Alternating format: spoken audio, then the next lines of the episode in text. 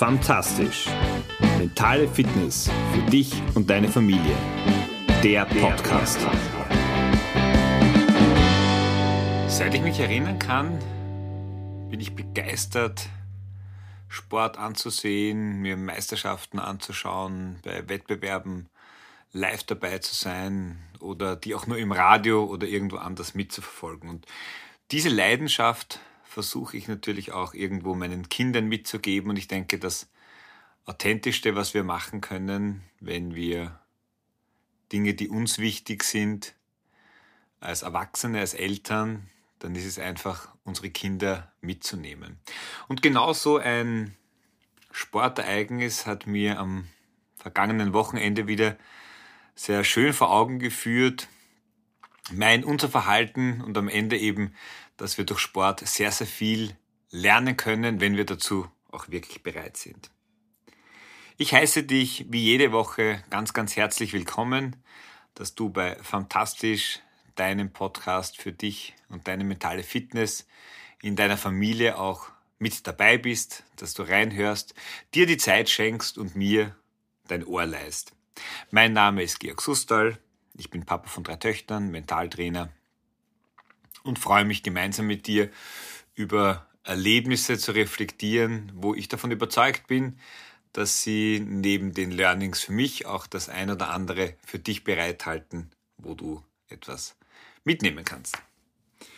Ja, ich war mit meinen drei Töchtern am Wochenende beim Basketball bei der Finalserie in Österreich zuschauen und es war das, das letzte Spiel und die Klosterneuburger Dutches haben haben da gewonnen und da ist mir wieder die Metapher des Basketballs ein bisschen näher in den Sinn gekommen, weil gerade bei Ballsportarten und bei sehr schnellen Ballsportarten eines, äh, denke ich, das ganz Entscheidende ist, auch wenn ich in diesen Bereichen weder eine Ausbildung habe noch sonst irgendwas, aber das ist so meine persönliche Wahrnehmung, nachdem alles ganz schnell vonstatten geht, hast du auch nicht viel Zeit, darüber nachzudenken oder dich vor allem darüber zu ärgern, wenn mal was nicht geklappt hat. Weil in dem Moment, wo du vielleicht einen Fehlwurf machst und dich dann ärgerst, dass der Ball nicht in den Korb gegangen ist, da kann es sein, dass deine Gegner schon zwei Punkte gemacht haben, den, den Konter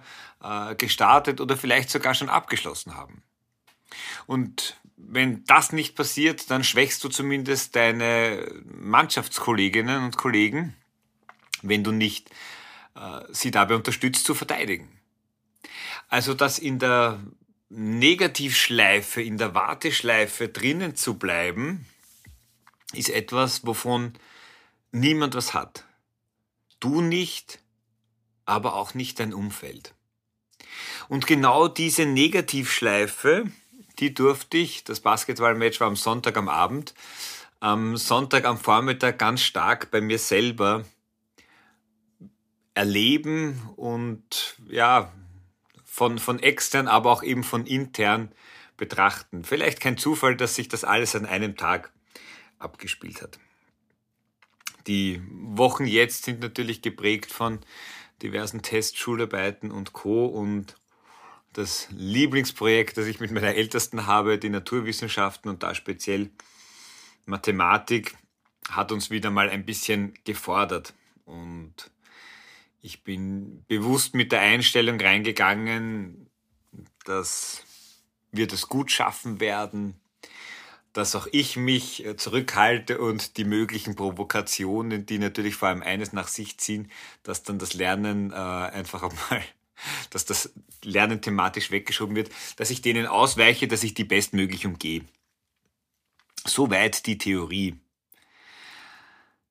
Gekommen ist es dann doch ein bisschen anders, vielleicht auch, weil das war in der Früh und ich noch versucht habe, ein paar Dinge parallel zu machen und das immer eine, eine teuflische oder toxische Mischung, was dieses Thema betrifft, sein könnte.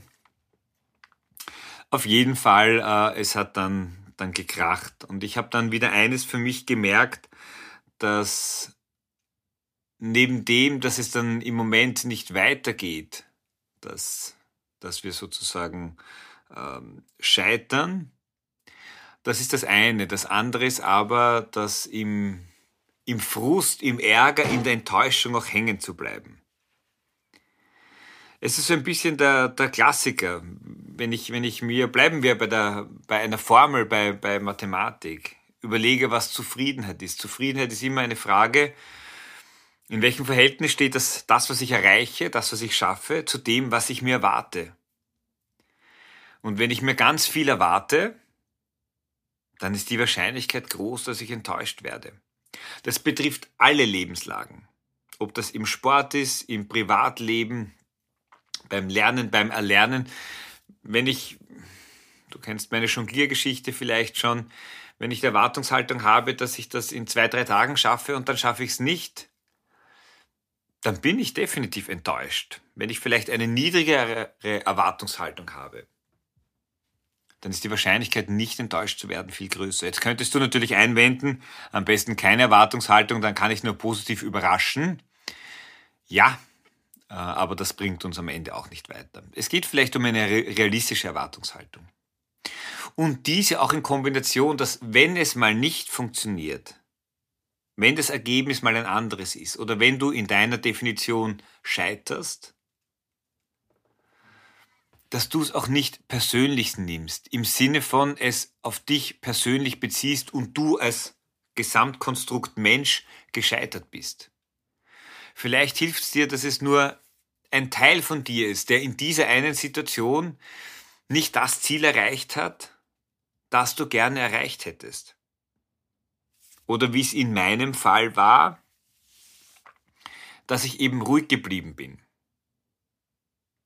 Auch wenn der Frust meiner Tochter schon da war und sie mir selbigen angeboten hat, dass ich ihn übernehme. Und ja, ich habe ihn dann übernommen. Und am Ende ist es bei uns Erwachsenen doch sehr häufig so, dass den Frust übernehmen dann wir wie einen Rucksack. Die Kinder haben ihn dann nicht mehr, die können dann den schön abstreifen. Und wir tragen den Rucksack dann mit uns rum. Und der wird immer schwerer, der zieht uns so richtig runter. Und da komme ich wieder zurück zum Basketball. Dieses Runterziehen hat mir nichts gebracht.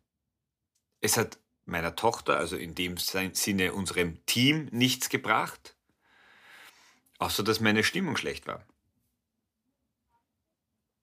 Also, du darfst für dich immer die Entscheidung treffen, wie sehr nimmst du dir ein mögliches Scheitern, und auch das ist natürlich immer eine Frage der Definition, zu Herzen.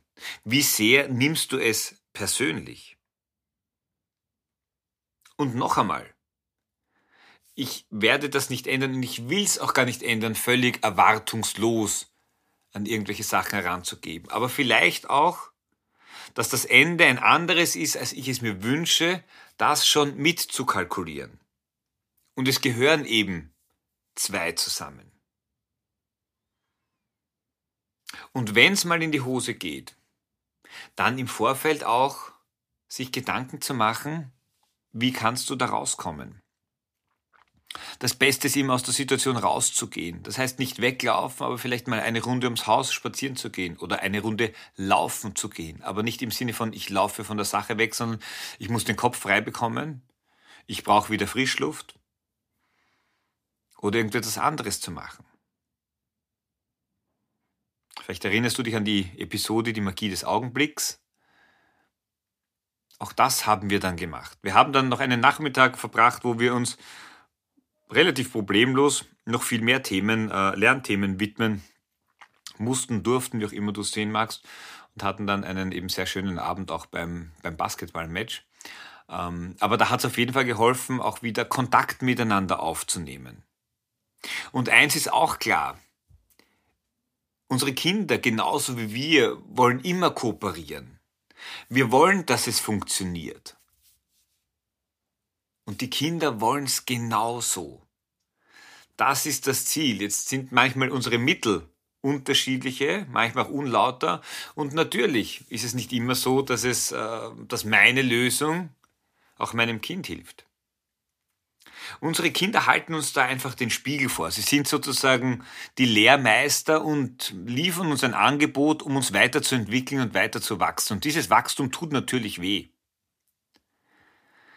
Ich musste dann ein bisschen drüber nachdenken, wie ich so selber gelernt habe. Und ich glaube, es war für meine Eltern auch eine echte Challenge, so wie ich an die Themen herangegangen bin. Und auf der einen Seite ist das Learning, das wir Eltern mitnehmen dürfen, dass wir die Verantwortung auch unseren Kindern übergeben dürfen und müssen. Auf der anderen Seite, dass wir eben auch unser eigenes Tun und Handeln reflektieren.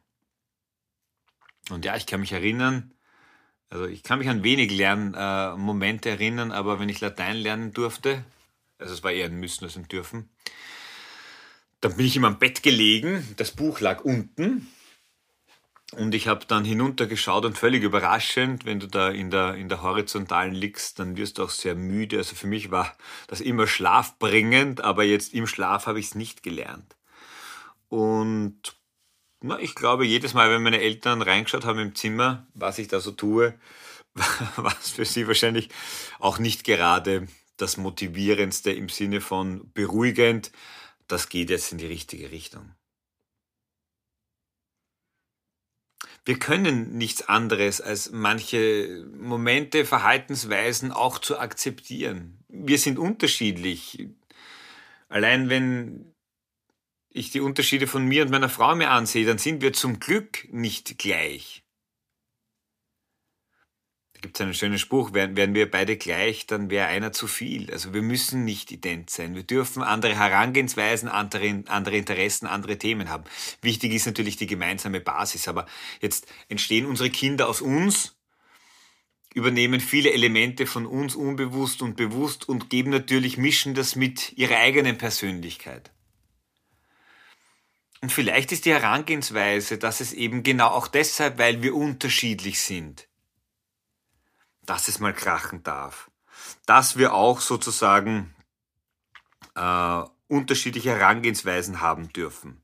Dass wir auch zu unterschiedlichen Lösungen kommen können. Vielleicht ist das ein Blickwinkel, der es ein bisschen erleichtert, die Momente anzunehmen, wenn es eben nicht so funktioniert. Und dann, wenn es in die Hose gegangen ist, auch sich der Tatsache bewusst zu werden, dass dieses im Frust verharren, im Ärger eine Lose-Lose-Situation für alle Beteiligten darstellt. Also mir hat's nichts gebracht. Meiner Tochter hat's auch nichts gebracht. Was es gebracht hat, was geholfen hat, ist natürlich, wenn du dann mit, mit, mit Freunden oder mit dem Partner redest. Das kann dann schon wieder Druck äh, abbauen. Aber im Idealfall ist es dir möglich, eben schon früher die Kurve zu kratzen. Es also nicht persönlich zu nehmen und das genauso wie im Basketball oder wie der Spruch so schön heißt, hinfallen, aufstehen, Krone richten und weiter geht's. Beim Finalspiel war es so, dass gerade in der Anfangsphase nach einem, einem euphorischen Start eigentlich bei beiden Mannschaften so überhaupt nichts zusammengepasst hat. Und da bei jedem Punkt, bei jedem Korb, den du verwirfst, ins Hadern zu kommen, die Zeit hast du nicht. Und das macht das Ergebnis insgesamt nur noch schlechter. Also immer dann, wenn du es schaffst, früher aus dem Frust, aus dem Ärger hinaus, tust du dir was Gutes und deinem Umfeld. Schau einfach, welche Möglichkeit, um einen Exit, ein Exit-Szenario zu kreieren, die für dich passend ist. Ist es vielleicht, dass du rausgehst? Ist es, dass du mit jemand redest, dass du jemand anrufst, dass du dir vielleicht eine Tasse Tee machst, dass du Meditationsmusik machst, kurz einen Podcast hörst, was auch immer. Dass du dich bewusst aus der Situation rausnimmst oder vielleicht auch, und ich denke, das wäre ein Schritt, der äh, für beide Beteiligten gut ist, dass du das Gespräch suchst, wenn sich mal die Wogen ein bisschen geglättet haben mit deinem Kind. Und versuchst gemeinsam eine Lösung zu kreieren, die für dich, aber natürlich auch für dein Kind passen. Dann nehmen wir nämlich diese Lehrchance, die, die Möglichkeit, uns weiterzuentwickeln, aktiv an. Und das ist doch irgendwie das, worum es im Leben geht. Ein bisschen weiterzukommen, neue Strategien, neue Schritte zu entwickeln, wie wir weiterkommen können. In dem Sinn wünsche ich dir eine lehrreiche Woche, sei es, ob du alleine für dich lernen darfst oder mit einem deiner Kinder oder mit allen Kindern. Ähm, sieh es als Chance, sieh es als Angebot und achte gut auf dich, dass du vielleicht das ein oder andere Mal schaffst, früher wieder in die Spur zu kommen, in der du dich wohlfühlst und in der du selber zufrieden bist. In dem Sinn eine fantastische Woche und ich freue mich, wenn du nächste Woche wieder dabei bist. Ciao, dein Georg.